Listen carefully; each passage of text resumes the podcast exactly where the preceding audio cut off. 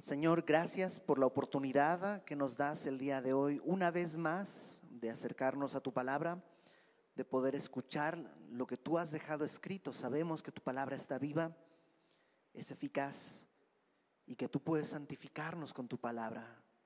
Háblanos, transfórmanos, haz tu obra en nosotros, Señor. Te lo rogamos en el nombre de Jesús. Amén. Pablo le escribe esta carta a un joven llamado Timoteo, que es pastor en una ciudad llamada Éfeso, en lo que el día de hoy sería Turquía. Ahí en las costas del Mediterráneo está la ciudad de, estaba la ciudad de Éfeso.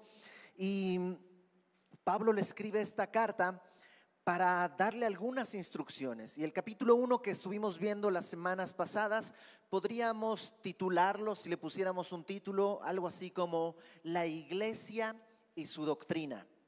Porque Pablo le dice que la doctrina es importante, que mande que nadie enseñe diferente doctrina. Doctrina quiere decir todo el conjunto de cosas que tú y yo creemos. Hay quien tiene su doctrina de los dulces y no come dulces. Hay quien tiene su doctrina sobre ciertas cierto tipo de películas y cada, cada quien tiene una doctrina en distintas cosas. Bueno, la doctrina de la salvación es la que viene de la Biblia. Y hace una advertencia, le dicen, ten cuidado con fábulas y genealogías misteriosas, cosas así medio místicas. Hablábamos, ¿te acuerdas? Que a veces vienen este tipo de cosas como códigos de la Biblia, uh, ¿no? y salen en Discovery Channel. Resulta que si tú tomas una letra, brincas 14 letras, una letra, brincas 14, brincas y así, hay un mensaje y tú puedes leerlo. Oh, eso no es estudio bíblico, eso es quién sabe qué cosa será, pero no es estudio bíblico, porque de por sí Dios quiere hablarnos y no escuchamos. Imagínate si Dios escondiera su mensaje. Nadie lo entiende. Dios quiere hablarnos de la manera más clara posible porque nos conoce. Entonces Pablo le dice a Timoteo, no te, no te distraigas con este tipo de cosas porque solo te va a quedar vana palabrería. Cuando abrazas todo esto, nomás te queda y bla, bla, bla, bla, bla, bla, bla, bla, bla. Y la buena doctrina es el uso legítimo de la ley la ley usada legítimamente lo que hace no es proveernos salvación, porque la ley no fue dada para salvar, sino más bien para revelar nuestra condición. Y el mejor ejemplo de eso es Pablo. Pablo usaba la ley ilegítimamente cuando era fariseo hasta que se topó con el Señor Jesús y entendió que él mismo era pecador y Dios lo rescata. Ahora, el capítulo 2, eh, eh, eh, ten en cuenta que esto es una carta. Y las cartas no se escriben con capítulos, se escriben de corrido. Y nosotros tenemos estos capítulos porque nos ayudan a estudiar y a dividir, pero a veces nos dan la intención, nos dan la impresión de que como que cambió. Pero en realidad el texto viene de corridito, no cambiado. Entonces vamos a leer desde el versículo 18 del capítulo 1 para poder hilar lo que viene diciendo Pablo. versículo 18 del capítulo 1 dice, este mandamiento, hijo Timoteo, te encargo para que conforme a las profecías que se hicieron antes en cuanto a ti, milites por ellas la buena milicia, manteniendo la fe y buena conciencia, desechando la cual naufragaron en cuanto a la fe algunos, de los cuales son Himeneo y Alejandro, a quienes entregué a Satanás para que aprendan a no blasfemar. Le dice, Timoteo, hay una guerra tú tienes que pelear, militar la buena milicia, tú tienes que pelear esta guerra, tienes que luchar, porque, ojo, mantén la fe y la buena conciencia, porque si desechas la buena conciencia vas a naufragar en cuanto a la fe, como ya lo viste en Himeneo y en Alejandro. Entonces, esta es una lucha. ¿Y cómo vamos a pelear? Capítulo 2 comienza con, pues, contestando eso. ¿Cómo vamos a pelear? Capítulo 2, versículo 1 dice, exhorto ante todo a que se hagan rogativas, oraciones, peticiones y acciones de gracias por todos los hombres. Exhorto ante todo. ¿Qué quiere decir ante todo? Quiere decir primeramente, en primer lugar, lo primordial, por ahí hay que empezar, lo del principio, lo del inicio, aquí arrancamos. No, es decir, ¿Podemos hacer muchas cosas además de orar?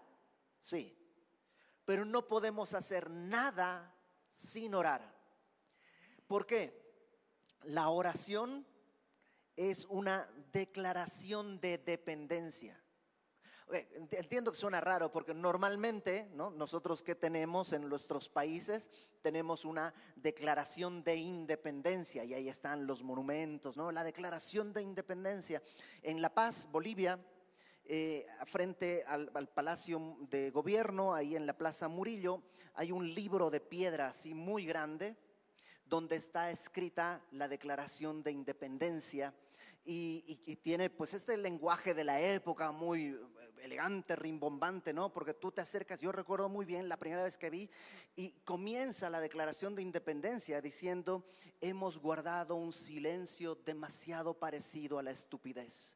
Yo recuerdo, wow, y esas son las declaraciones de independencia. Pero para nosotros como creyentes, orar es nuestra declaración de dependencia de Dios. El problema es que no nos gusta depender, porque solemos creer que lo podemos hacer. Hay cosas que no, pero hay muchas cosas que sí. Y nos pasa, bueno, no te quiero incluir en, la bolsa de nosotros, pero a mí me pasa que hay cosas que pues ya sé, ya sé. Más de una vez yo me he sorprendido, pues voy a estudiar mi Biblia y me siento a estudiar y ni oré es que ya sé estudiar. Tengo las herramientas, tengo la instrucción, tengo, o sea, tengo el software, tengo lo necesario. ¿Lo puedo hacer sin orar? Sí, por supuesto que puedo. Lo sé hacer. Pero eso es decirle a Dios, no te necesito. En esto no te necesito. Y por eso la oración es la declaración de dependencia. En inglés hay una frase, en español suena medio feo, en inglés suena más bonito porque, pues por la cacofonía y todo, pero en inglés dicen los gringos, the proud don't pray, ¿no? El, el orgulloso no ora, porque orar representa decirle, Señor, no puedo. Vivimos en una época que la oración ha, ha, pasado, no sé si a un segundo o a un tercer plano, incluso entre cristianos, porque todo es muy fácil, todo es muy sencillo. Mi papá es el se fue con una beca a estudiar a Italia. por el año 60 él ganó esta beca y estudió la universidad en Italia, estuvo un poco más de 10 años viviendo allá y pues por supuesto no existían videollamadas ni nada por el estilo. Eh, las llamadas telefónicas eran extremadamente caras y mi papá no tenía ni los recursos, ni, ni mi abuela tampoco. Entonces el día que despidió mi, abuela a mi papá, que tenía 18 años, se trepó al tren para ir a Buenos Aires y de ahí en barco hasta Italia. Mm, pues mi abuela le dijo adiós y no lo volvió a ver hasta 10 o 12 años después cuando regresó mi papá. En esos 10 años no hubo ni una llamada de teléfono, por supuesto videollamadas y eso nada que ver, solamente cartas. Una carta que te había escrito hace un mes y entonces yo recuerdo platicando con mi abuela que ella me decía, eh, pues lo único que yo hacía era orar. Es lo único que hacía, porque no hay otra manera. El día de hoy es tan fácil que ya no necesitamos ni orar, o por lo menos nuestra carne nos traiciona a pensar eso. se fue, pues le marco ya. Ya no oramos por esas cosas porque nos resulta innecesario. No ha cambiado la necesidad, solo ha cambiado la forma en la que suplimos la necesidad, pero en realidad sigue ahí. ¿O qué me dices de la medicina? Hace algunos, algunas décadas, ¿no? un par de lustros para atrás, ¿qué, es lo que tenemos? Pues se enfermó el chamaco, pues ahora le trépate al caballo, a ver, córrele al pueblo, ve si está el doctor, si el doctor justamente se fue a otro pueblo para buscar, va a desesperar, ¿y qué te queda? Orar. Y oramos y oramos, oramos hasta que pueda llegar la medicina. El día de hoy tienes un doctor Simi aquí, la farmacia del ahorro allá, está el del Walmart acá. Es tan fácil que ya no es necesario orar. O tal vez sigue siendo necesario, solo que no nos damos cuenta. Pero es demasiado sencillo olvidar la oración por la facilidad de los recursos que hay. Es nuestra sociedad. Ojo, Gloria a Dios por las videollamadas, ¿ok? Gloria a Dios porque cuando yo llegué a México hace 25 años, yo podía hablar con mi mamá, pero cada llamada me costaba 20 pesos el minuto y yo no tenía dinero. Entonces, llamar pues cinco minutos era una fortuna para mí. Entonces, eh, ahora es facilísimo porque pues ya con el teléfono es, entre comillas, gratuito, pero gloria a Dios por las videollamadas, gloria a Dios por las farmacias que tienen doctores por todas partes, gloria a Dios. No estamos rechazando eso, pero sabes qué, nos ha hecho olvidar la necesidad de orar. Hay muchas cosas que podemos hacer después de orar, pero nada podemos empezar si no hemos orado, porque es orgullo. Entonces Pablo dice, en esta batalla, ante todo comienzas orando. Y pone varias palabras, dice, ante todo que se hagan rogativas, oraciones, peticiones y acciones de gracias. Estas cuatro cosas, rogativas, oraciones, peticiones y acciones de gracias, en realidad son como sinónimos. Está diciendo básicamente lo mismo, son conceptos semejantes, porque lo importante es ese énfasis, tienes que orar. Ahora, los eruditos en griego trazan ciertos colores distintivos y alguna diferencia, pero aunque no lo entiendas, de todos modos el mensaje central es muy claro, tienes que orar. Todo cristiano sabe que tiene que orar no hay nadie aquí que está diciendo, oh, entonces hay que orar, oh, no sabía, nadie, todos lo sabemos. Desde el día uno que eres cristiano, sabes que tienes que orar. El problema es que nos cuesta. Entonces el mensaje es muy claro, hay que orar. Ahora déjame ir a los detallitos que podría ser que hagan alguna diferencia. Rogativas, habla de rogar. Y según algunas personas, habla de ese tipo de oraciones que son en momentos específicos. Cuando se enferma un hijo, oras. Y no sé tú, pero cuando se enferman mis hijos son los momentos en que puedo orar con mayor pasión. Es decir, te, duele tanto el corazón que, ruegas a Dios, por favor, Señor, por favor que baje la fiebre, por favor que esté el doctor. Por... Eso es un ruego. Y es bueno rogarle a Dios. Es bueno tener este tipo de rogativas. Cuando estés en un momento de crisis, es bueno rogarle. Ahí está, ruega, Número dos dice eh, eh, oraciones. Esta palabra, oraciones, es, em, es una palabra muy genérica y habla de eso, de orar, de tener comunión. Y algunos la entienden como este tiempo de reverencia y adoración delante de Dios.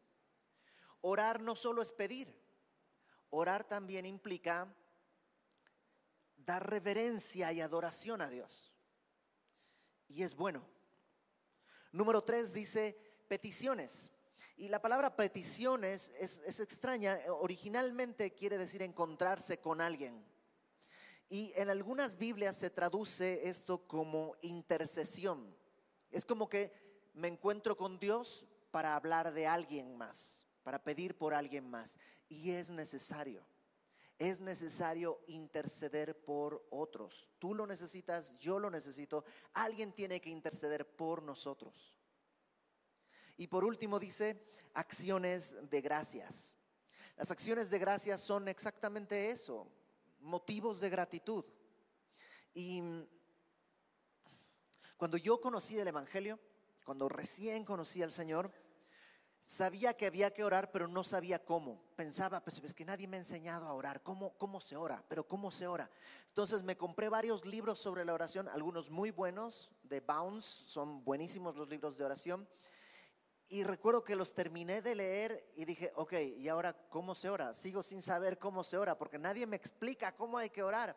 Y es cuando me di cuenta que a orar se aprende orando.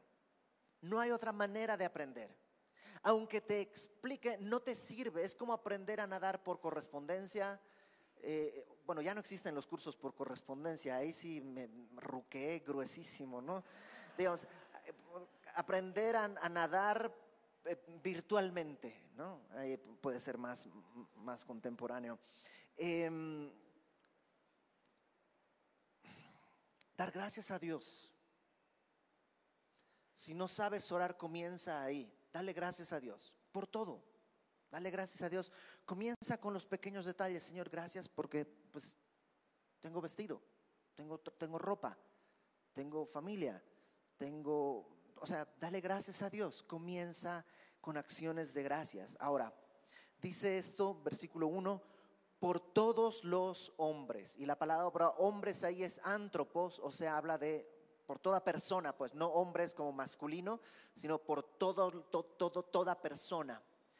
Toda persona necesita rogativas, oraciones, peticiones y acciones de gracias. Yo necesito que alguien ruegue por mí, yo necesito que alguien interceda por mí, yo o sea, y tú también. Y yo necesito orar y rogar, y, o sea, es algo que todos lo necesitamos. Por eso dice, por todos los hombres y ora por las personas que están cerca. Yo creo que a ningún papá hay que decirle ora por tus hijos, porque es como muy instintivo casi. Todos, o sea, me muero por orar por mis hijos. Pero, ¿qué tal por tu suegra? A lo mejor en tu caso no es tan fácil. O por tu jefe de tu trabajo. No, pues ahí no. Ahí. Pero, pero Dios quiere que ores por ellos y desgracias por ellos. Ahora el versículo 2 extiende este contexto porque dice, por los reyes y por todos los que están en eminencia. Evidentemente en México no tenemos reyes, pero habla de las autoridades. Orar por las autoridades, rogar, eh, hacer oraciones, peticiones y acciones de gracias por las autoridades, autoridades en todo nivel, autoridades locales, autoridades estatales, autoridades federales, todas las autoridades requieren de oración y tú y yo estamos llamados a orar por ellos. Y es algo que necesitamos hacer. Y no importa si esto es antes o después de que el partido político de tu filiación esté en el gobierno. No importa. La persona que esté en el gobierno, Romanos 13, acompáñame a Romanos capítulo 13, por favor. Rápidamente, Romanos capítulo 13.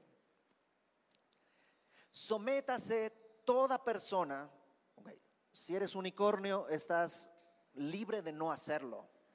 Pero si eres persona, esto es para ti. Sométase toda persona a las autoridades superiores, porque no hay autoridad sino de parte de Dios, y las que hay por Dios han sido establecidas. Las autoridades que hay el día de hoy, cualquier día que sea, han sido establecidas por Dios y estamos llamados a someternos a menos que las autoridades estén contraviniendo un mandato bíblico. Si por alguna razón dijeran en México ya somos demasiados, así que cada familia tiene derecho a tener un hijo, así que si tu esposa se embaraza un segundo hijo hay que abortar, no estás llamado a obedecer eso, porque eso está yendo contra un mandato bíblico, porque es, pecado, yo no lo voy a hacer. O tienes más de dos hijos, entonces tienes que matar a uno, no lo vamos a hacer porque eso es contravenir la ley de Dios. Pero mientras tanto estamos llamados a obedecer esas autoridades. Dios las puso ahí. Pero es que llegaron con fraude y Dios, ¿tú crees que no se dio cuenta? Permitió eso y están ahí esas autoridades. Ojo, y lo quiero decir con toda claridad, no importa quién esté, este texto estaba cuando gobernaba el PRI, cuando gobernaba el PAN, cuando gobierna Morena y cuando gobierna el que venga, va a seguir este texto exactamente igual. No tiene que ver con tu filiación o mi filiación política. Ahora, ¿es bueno tener una inclinación política? Claro, es bueno que tú tengas tus convicciones políticas. Si quieres ser de derecha, buenísimo. ¿Quieres ser de izquierda? Buenísimo. ¿Quieres ser de centro democrático? Buenísimo. ¿Quieres ser trosco? Pues buenísimo. No, yo no quiero ser trosco, yo quiero ser anarcopunk. Buenísimo. O sea, no importa tú, tus ideologías, gloria a Dios. Qué bueno que tienes libertad. Pero si eres hijo de Dios, sobre esa libertad tienes el mandato de someterte a estas autoridades y de orar por las autoridades. Dicho sea de paso, no siempre las autoridades son puestas como premio. Es decir, a veces las autoridades que son puestas por Dios, pero ¿por qué pone Dios a alguien tan corrupto y no sé qué? A veces son puestas precisamente como juicio para la nación. Israel estaba de pecado en pecado, de idolatría en idolatría, y Dios dice, voy a traer a Babilonia, los va a conquistar y los va a gobernar. Y los gobierna una nación pagana como juicio. Entonces, Dios tiene el control no, no el partido político. Otra vez, está bueno que tengas partidos políticos y, estás en tu derecho a tener una inclinación política y si trabajas para un partido político, gloria a Dios por tu trabajo, gloria a Dios. Sé luz ahí donde sea que estés, se necesita. Pero las autoridades Dios las estableció y regrésate, nuestro llamado ahí en, en, en, segunda, primera Timoteo es a orar por ellos. Claro, ¿Tú crees que la gente que está cerca de ellos ora por ellos? Qué terrible debe ser tener, por ejemplo, ser un presidente de una nación, ser el presidente del Congreso, ser un, cargo así de esos tan importantes. Y la gente que te rodea, lo único que está pensando es ver cómo puedes sacar beneficios mientras tú estás ahí. ¿Quién va a estar viendo por ellos? Tú y yo. Tú y yo. Ese es nuestro llamado. ¿Quién ora por sus hijos? ¿Quién ora porque tengan sabiduría, temor de Dios? Que sus corazones que están rotos puedan ser sanados y consolados por el Señor que los ama. ¿Quién está orando por ellos? Todo el mundo quiere algo de esas autoridades. ¿Quién los ama como para pedir y clamar a Dios porque Dios los salve, que Dios los bendiga? Nosotros. ¿Quién más? Solo la iglesia. Es nuestro llamado, es nuestro privilegio y es un mandato de Dios. Orar por los reyes. Ahora, también dice por los que están en eminencia. ¿Y quiénes son los que están en eminencia? Aquellos que no son una autoridad en sí mismos, pero tienen reconocimiento público. Hablamos el día de hoy de influencers, ¿no? Hablamos de músicos, actores, personas de la farándula, famosos, que provocan influencia en los demás. Y, tú dices, algunos ni siquiera tienen talento. No, yo conozco músicos de estos famosos que mi oración es, Señor, que no se desmaye, porque si se desmaya no vuelven sí, vuelven fa sostenido. Entonces, pero ¿sabes qué? Dios les dio una eminencia. Dios lo hizo. ¿Y quién va a orar por ellos? Nosotros, tú y yo. ¿A quién se le ocurre que un rapero pueda ser cristiano? Es una locura, eso no pasa. Excepto mi pastor. Entonces sucede y Dios lo hace, pero lo quiere hacer a través de nosotros, orando. Ora por tus autoridades, ora por las personas que están en eminencia. ¿Para qué? Dice, para que vivamos quieta y reposadamente. Tal vez no van a cambiar las cosas. Tal vez la autoridad va a seguir siendo corrupta. Tal vez este cantante va a seguir cantando lo que canta. Tal vez no va a cambiar. Pero tú vas a vivir quieta y reposadamente. El llamado es para que tú puedas vivir en paz. Ora, vas a poder vivir en paz. Dice, en toda piedad y honestidad. Piedad es lo que agrada a Dios. Aquellas cosas que le agradan al Señor. Eso es piedad. Lo piadoso es eso.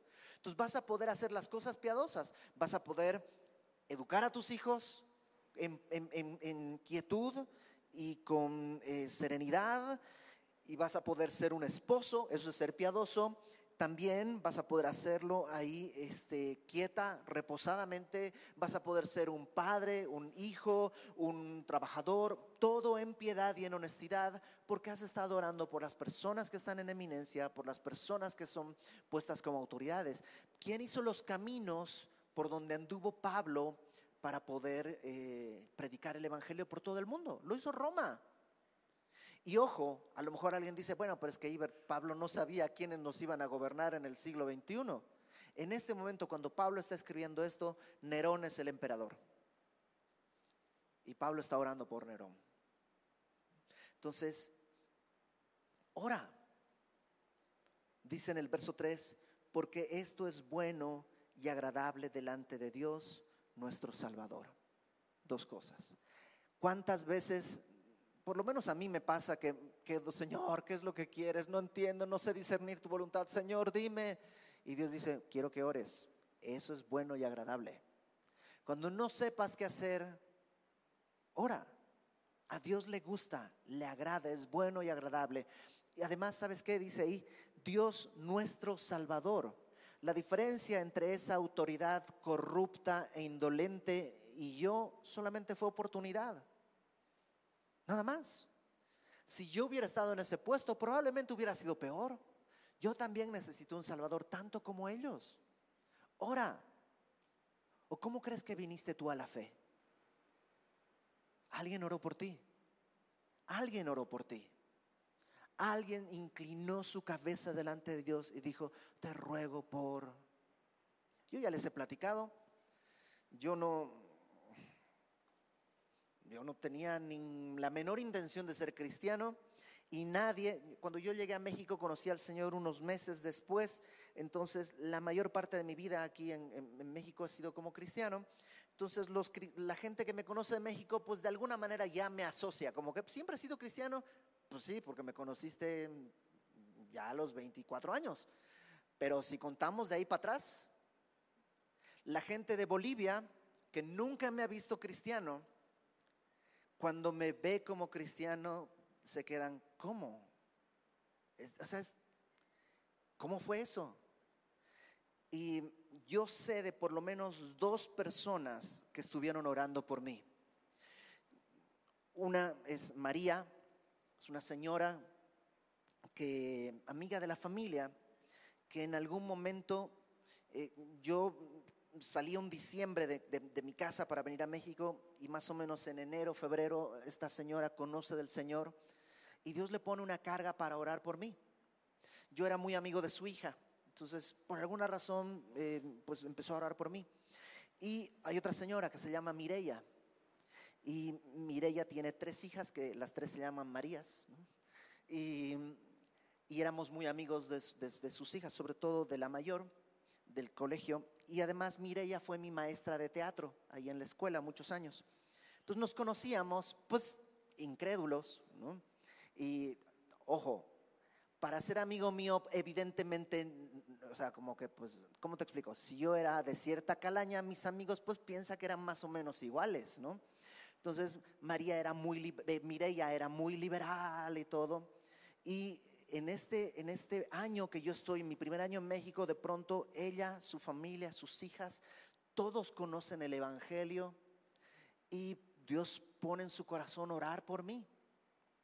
Entonces llega diciembre, yo regreso por primera vez a Bolivia. En septiembre yo conocí al Señor, 26 de septiembre de 1999, conocí al Señor. Regreso a mi casa, todo así, como que pues sin entender mucho. Y llego a mi casa y lo primero que sucede es que digo, les tengo que predicar. A, personas que conozco les tengo que predicar. Suena el teléfono y era eh, me dice, vente a la casa, vente a comer. Entonces dije, pues ahí está, les voy a predicar. Y me fui a su casa y entro a su casa y me reciben sus hijas, me dice, vente, siéntate, me sientan en el sofá de la sala y entre todas me empiezan a predicar y me hablan del pecado, de la gracia, de, y yo estoy así como, ¿qué? O sea, me metí a un cuadro de, Dalí, ¿cómo está? Porque no es lógico que ellas sean cristianas y no es lógico que yo sea cristiano. O sea, esto, esto es una locura. Y las escucho, las escucho, las escucho. Y ya cuando al final me están diciendo, ¿quieres recibir a Cristo en tu corazón? Les digo, acabo de recibir a Cristo hace dos meses. Y María, que es, pues, digo, Mireya, que siempre ha sido así como pues muy animosa, ¿no? Pues, actriz de teatro, ¿no? Y, ahora pues medio penté, ¿no? Entonces empieza a saltar y, y empieza aleluya y a cantar y baila y no sé qué. Y yo estoy como, ¿qué sucedió? O sea, ¿cómo, cómo pasó esto? Oración. Alguien estuvo orando por mí. Y alguien estuvo orando por ti. Yo no sé si sabes quién, pero alguien estuvo orando por ti.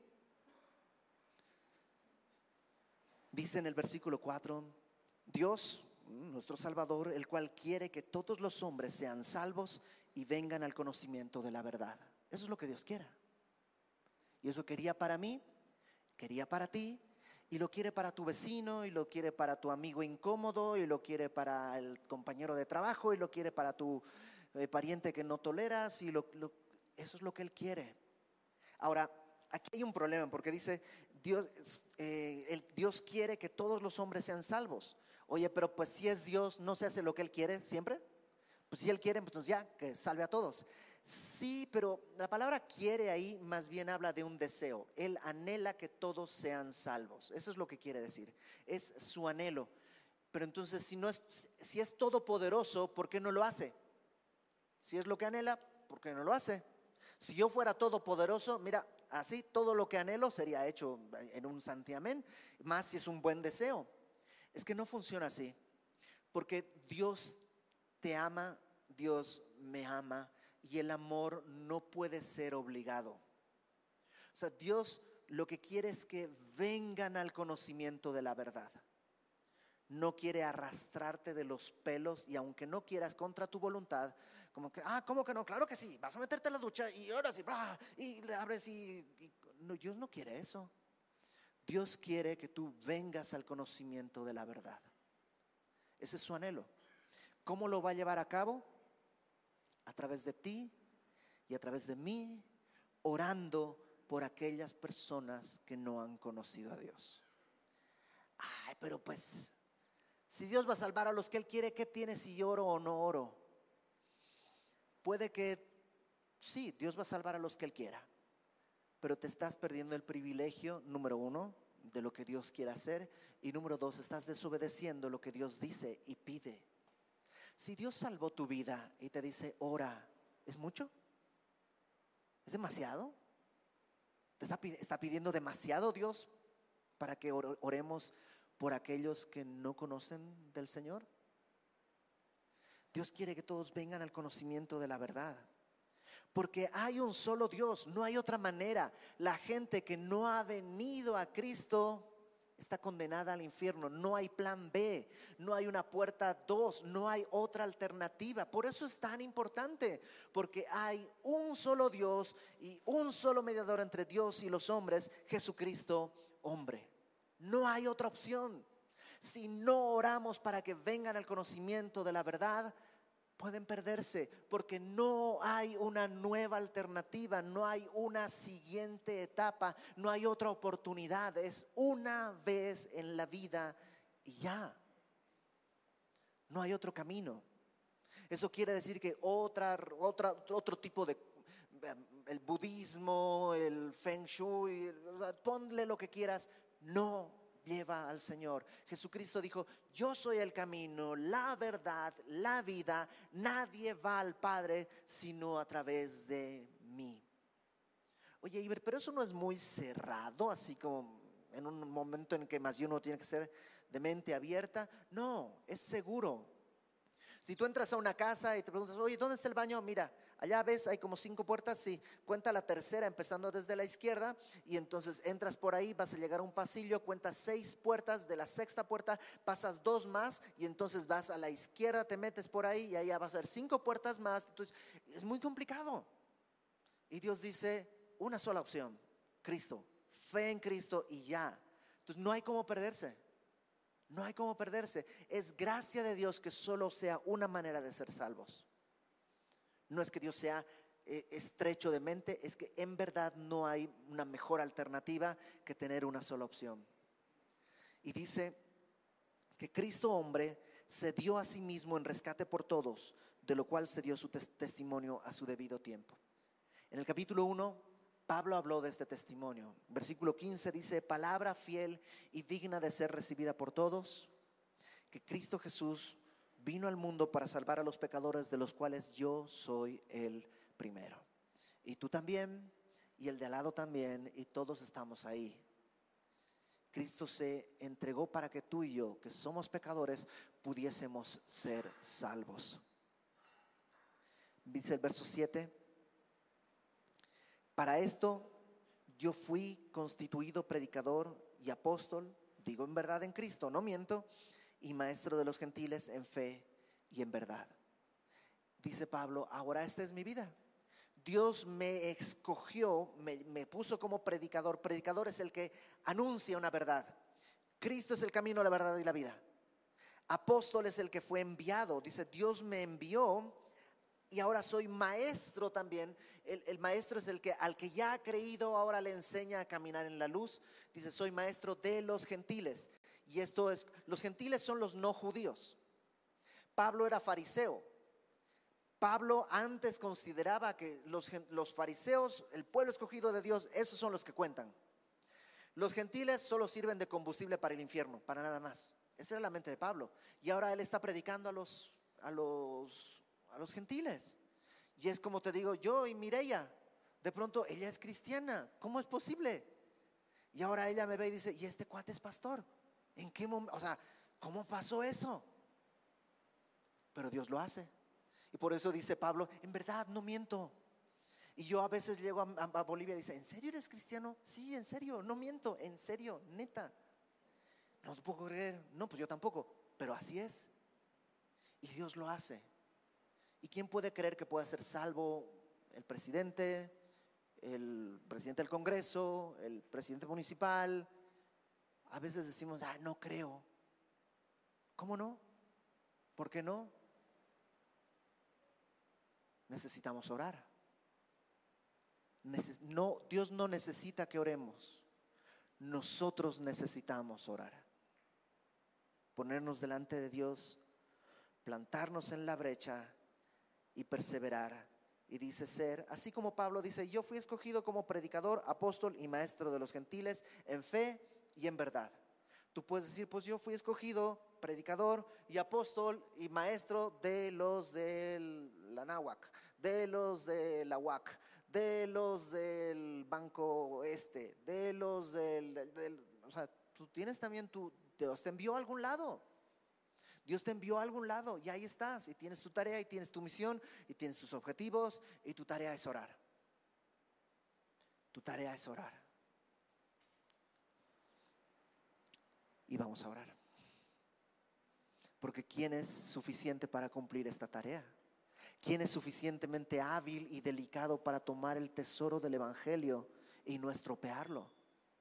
Yo siento que agarro el Evangelio y ya está con mis huellas, ya lo, o sea, ya lo ensucié. ¿Cómo puedo yo tomar algo tan sagrado y entregarlo a alguien? Siempre lo ensucio, siempre, siempre está mal.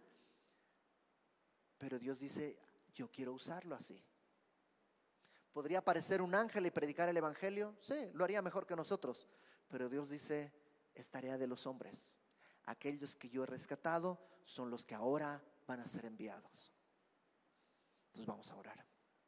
Señor, gracias porque podemos venir delante de ti el día de hoy y primeramente darte gracias. Agradecerte por habernos escogido, habernos salvado y por ahora encomendarnos una tarea tan sublime Pone en nuestro corazón este deseo de orar y de interceder por todas las personas que están cerca y las que están lejos, por nuestras autoridades, sean del partido que, que me gusta o no, por las personas que están en eminencia, esté de acuerdo o no con lo que hacen. Señor, si no hay nadie más que esté orando por esas personas, haz que nuestras rodillas no se cansen de doblarse y clamar por salvación de todos ellos. Gracias porque en tu misericordia no nos has dejado abandonados.